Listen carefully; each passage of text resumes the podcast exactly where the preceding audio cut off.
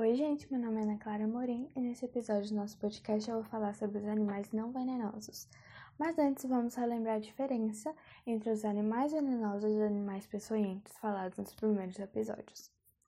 Tanto os animais peçonhentos quanto os venenosos usam toxinas. A diferença é que os animais peçonhentos, como as vespas, injetam seu coquetel tóxico quase sempre através de presos ferrões ou espinhos, e por outro lado, criaturas venenosas ministram suas secreções normalmente através da pele.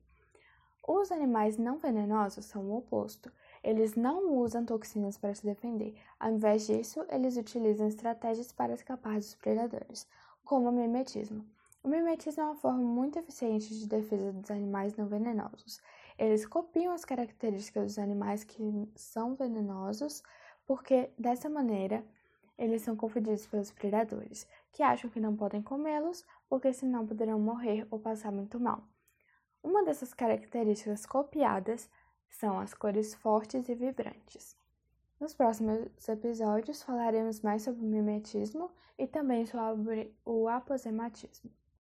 Quando pensamos em animais venenosos, peçonhentos ou em animais que temos medo, geralmente sempre lembramos da cobra. Mas pensa comigo, será que todas as cobras possuem veneno? Existem alguns tipos de cobra que possuem e outros que não possuem. As cobras que não possuem veneno, ou seja, as cobras não peçonhentas, engolem suas presas inteiras. Alguns exemplos de cobra não peçonhenta são as sucuris e as jiboias. Para finalizar, uma curiosidade. Muitas pessoas acreditam que os mamíferos não têm veneno, mas não é bem assim. A grande maioria dos mamíferos realmente não tem veneno, mas apesar de serem raros, existem sim mamíferos que possuem veneno.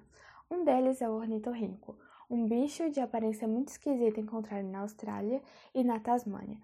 Além deles, algumas espécies de mamíferos, como o mosaranho, do gênero Suncus, e o solenodonte, do gênero Solenon, também têm veneno. O solenodonte parece um rato gigante com nariz comprido e vive apenas na região do Caribe, na América Central.